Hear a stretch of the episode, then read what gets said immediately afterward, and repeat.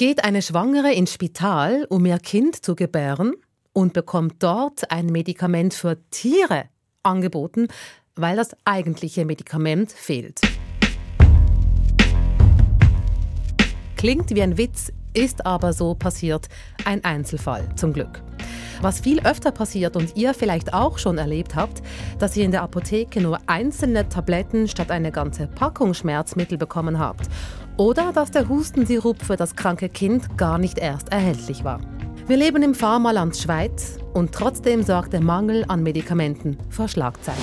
Fehlende Medikamente. In der Schweiz fehlt es aktuell an knapp 100 lebenswichtigen Arzneimitteln, auch weil die Abhängigkeit von ausländischen Zulieferern groß ist. Der Bund reagiert auf den Medikamentenmangel. Neu kann man gewisse Tabletten einzeln kaufen, statt nur packungsweise. Bund schlägt Alarm. Der Mangel an teils lebenswichtigen Medikamenten verschärft sich. Jetzt muss eine Taskforce eingreifen.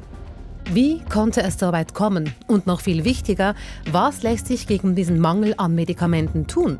Das klären wir in dieser Folge von Einfach Politik. Für euch im Studio sind Noemi Ackermann. Hallo. Sie befasst sich für SRF regelmäßig mit Gesundheit und Politik. Ich bin Rina Telli. Noemi, ich habe mir die Zahlen angeschaut, wie viele Leute in der Schweiz der Medikamentenmangel direkt betrifft. Und ich habe gestaunt. Eine Umfrage des Vergleichsdienstes Comparis hat gezeigt, dass jeder vierte Haushalt betroffen war. Besonders betroffen waren Haushalte, in denen auch Kinder leben. Schauen wir uns darum als erstes einfach mal an, was der Medikamentenmangel ganz konkret bedeutet. Du hast eine Spitalapotheke besucht, die Spitalapotheke von Enea Martinelli. Genau, ihn, den ich als Mr. Medikamentenmangel bezeichne. Martinelli. so. Er ist der, der häufig in diesem Thema Auskunft gibt. Er ist in erster Linie Chefapotheker der Spitäler Frutigen, Meiringen, Interlaken, beschäftigt sich aber seit über 20 Jahren mit Lieferengpässen hat eine Homepage aufgebaut, auf der die Lieferengpässe aufgeführt werden. Er hat mich durch das Spital und seine Spitalapotheke geführt zum Lager, wo Ersatzprodukte stehen für solche Sachen, die eben fehlen. Zum Beispiel Ibuprofen-Sirup, den wir aus England importiert haben. Da unten haben wir einen antibiotischen Sirup mit äh, Amoxicillin. Da haben wir Tabletten, die wir müssen ersetzen weil sie nicht lieferbar sind. Äh, da ist verschiedenste Medikamente, im Moment Heuräume, äh, wo aktiv ist, wo, wir, wo das Medikament fehlt. Das Medikament gegen Schwindel, das fehlt, wo von allen Lieferanten... Enia Martinelli erzählt hier fast eine Minute, wie lang diese Liste ist, was alles fehlt und für was es alles Ersatzprodukte gibt. Es ist also viel und breit. Mhm. Was ich mich frage, wenn ich diese Liste höre, da fehlt ja einiges. Sind denn schon Leute gestorben in der Schweiz, weil es an Medikamenten gemangelt hat? Nein, das habe ich noch nie gehört. Ich denke, das wäre publik geworden. Aber es gibt Situationen, wir haben es am Anfang angetönt, die kann man sich eigentlich gar nicht vorstellen. Die tönen so absurd. Vor drei Jahren im Kanton Waadt passiert, da hat der Kantonsapotheker ein Wehenmittel für Tiere an eine Frau verschrieben. Bedingung ist, äh, die Patientinnen informieren. Und das ist ein Medikament, das man braucht für die Geburtseinleitung. Oder? Jetzt müsst ihr euch einfach die Situation vorstellen, wie das dann kommt, wenn man sie informiert. Oder? Wenn man eine hochschwangere Frau kurz vor der Geburt sagt, wir haben kein Medikament mehr, wir, aber wir nehmen jetzt die für... Für Kühe.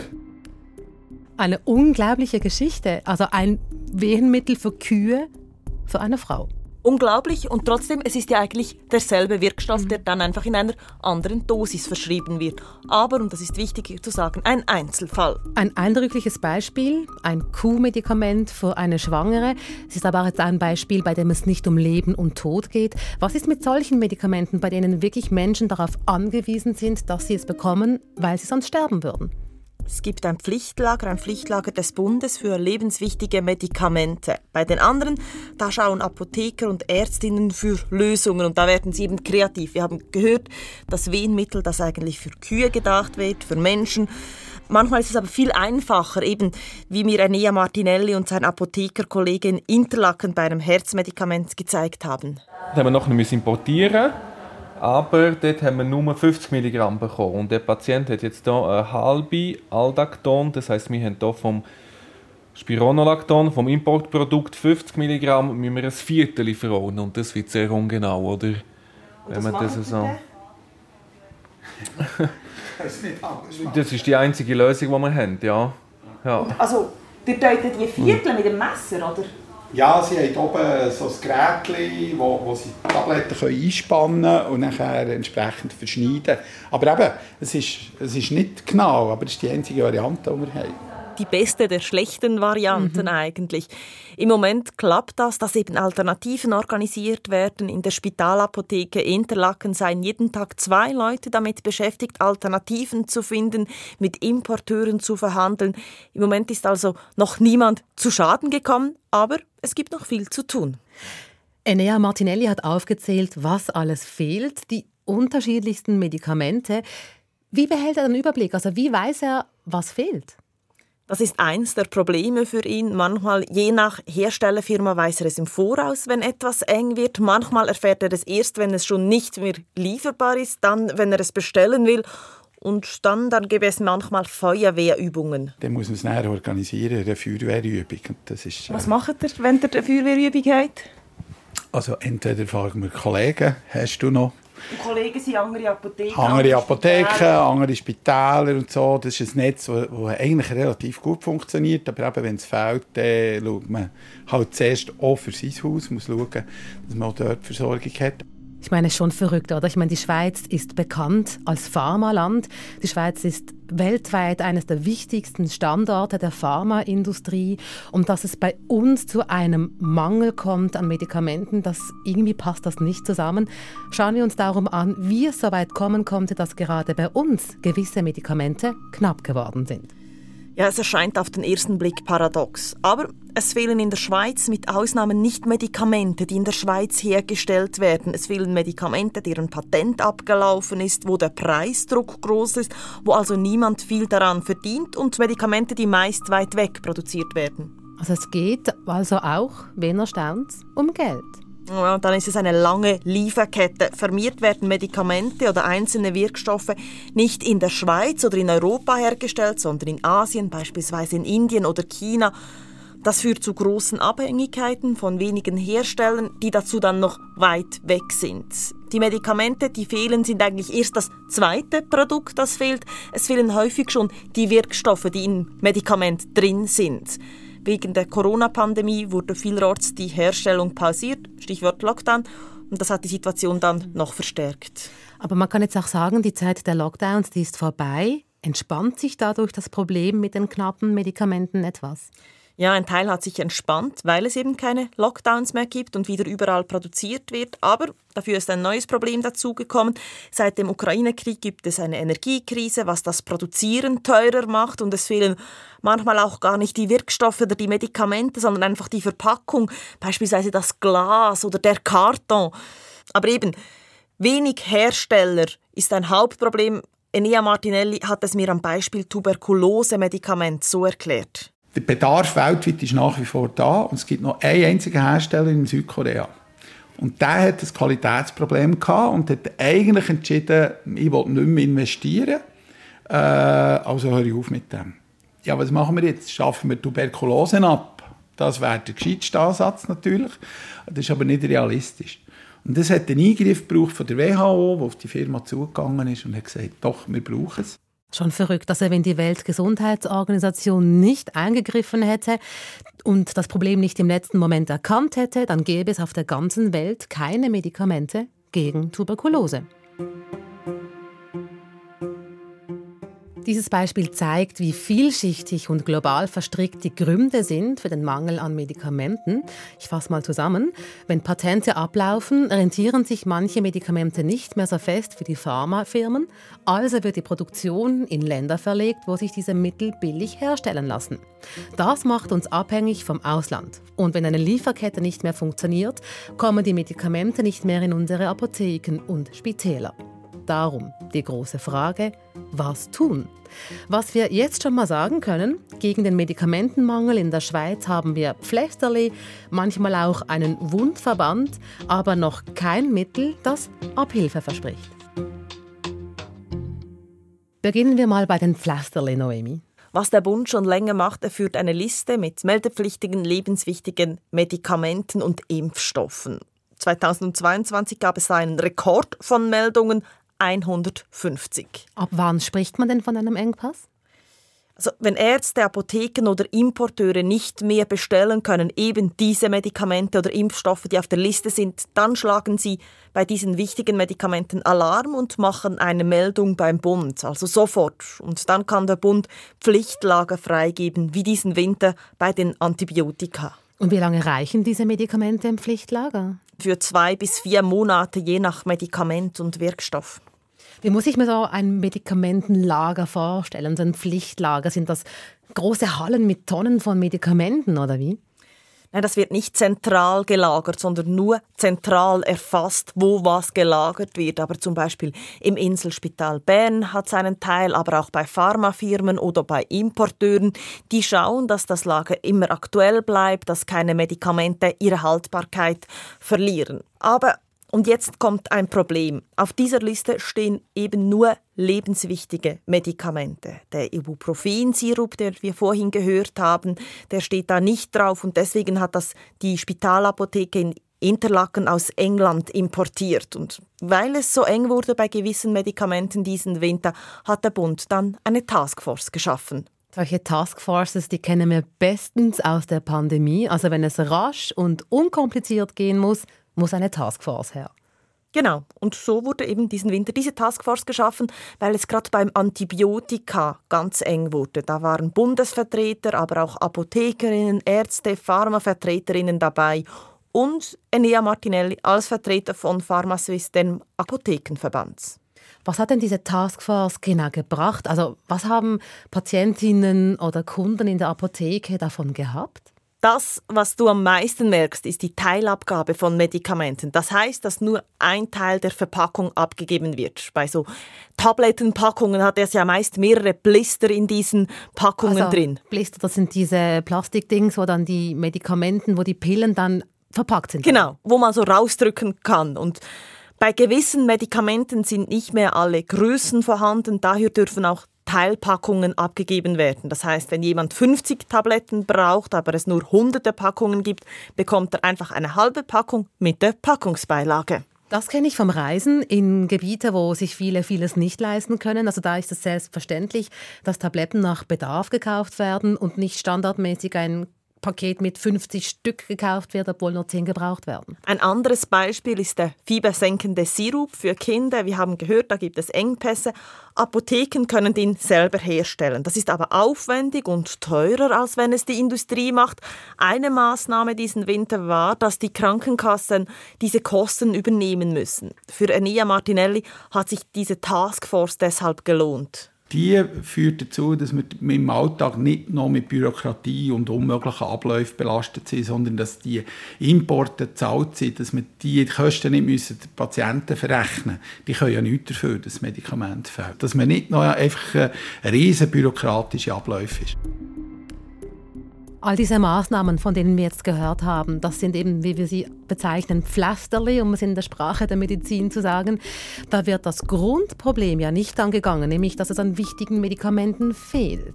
Und deswegen ist eine Forderung von Enia Martinelli beispielsweise, dass diese Liste mit lebenswichtigen Medikamenten erweitert wird. Im Moment sei die Liste zu stark auf Krisensituationen ausgerichtet. Epilepsie-Medikamente sind nicht drauf, Parkinson-Medikamente sind nicht drauf, Hormonersatztherapien, Schilddrüsenhormone sind nicht drauf. Dort merken Patienten am Tag, wo sie es nicht mehr haben, haben die sofort einen Effekt und müssen zum Arzt belasten, Notfallstationen und so weiter. Und zu denen, zu denen muss man entsprechend schauen, dass die verfügbar sind. Wir haben jetzt eine Situation, wo sie noch knapp verfügbar sind. Es fehlen Einzelne aus diesen Gruppen und das macht mir ein bisschen Bauchweh. Hm, ich kann seinen Bauchweh sehr gut nachvollziehen. Und trotzdem frage ich mich, wie das Grundproblem gelöst werden soll, dass nämlich viele Medikamente im Ausland produziert werden, dass Lieferketten nicht funktionieren und darum die Medikamente es nicht bis zu uns schaffen. Also ich habe das Gefühl, da nützen ja Mängellisten und geteilte Medikamentenschachteln nicht wahnsinnig viel. Also die Frage ist ja, wie kommen wir weg vom Mangel hin zu ausreichend Medikamenten? Also welche Ideen gibt es da?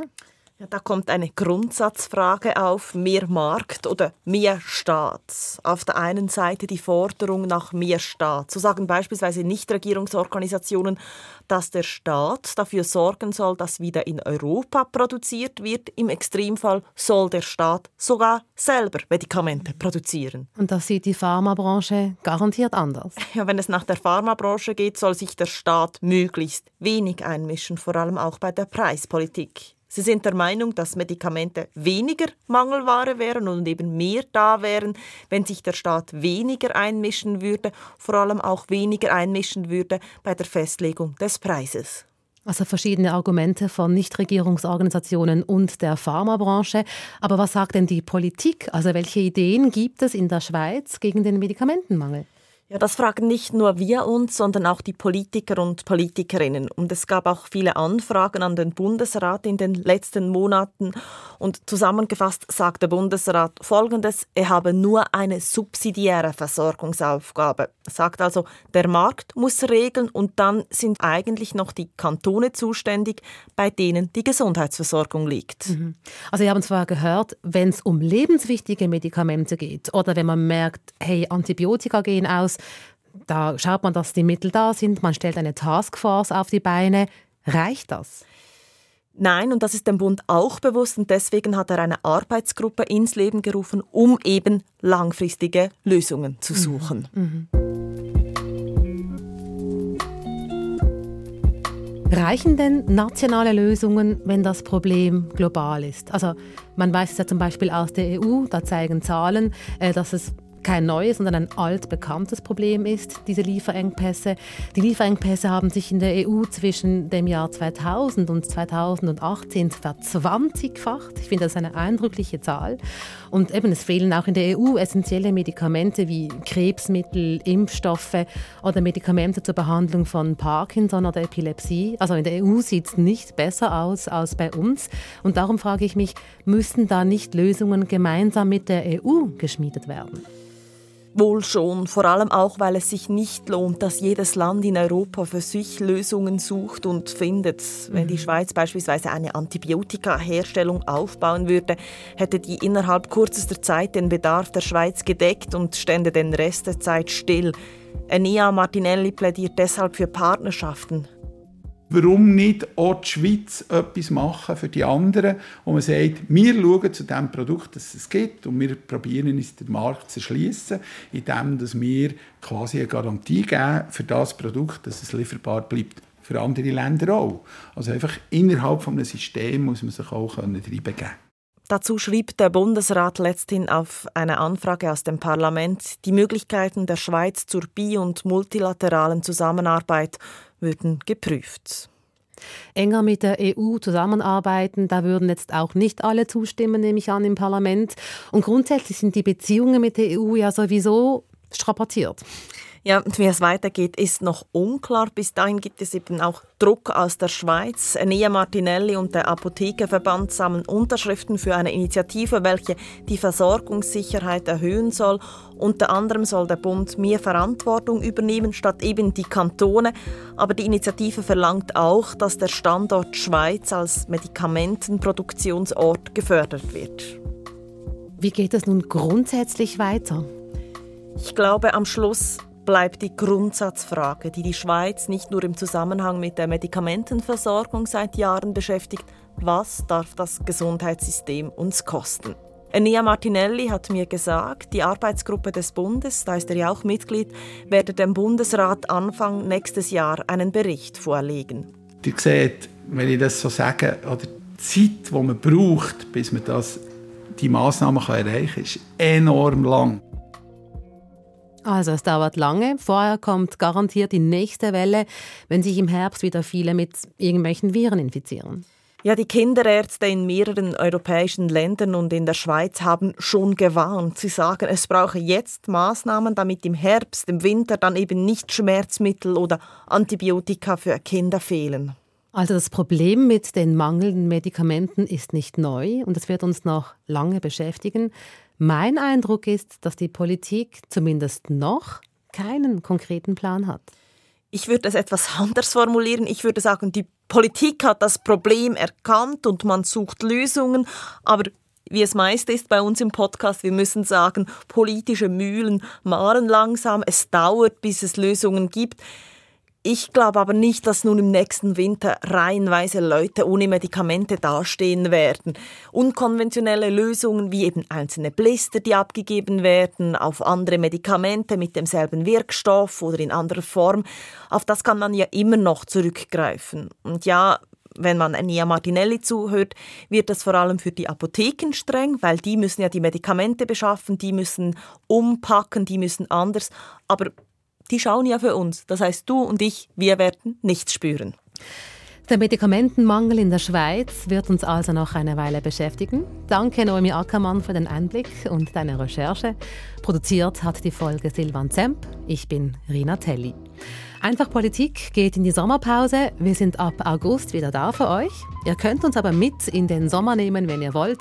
Diese und alle anderen Folgen findet ihr in eurer Podcast-App. Tschüss zusammen und einen schönen Sommer. Badet gut.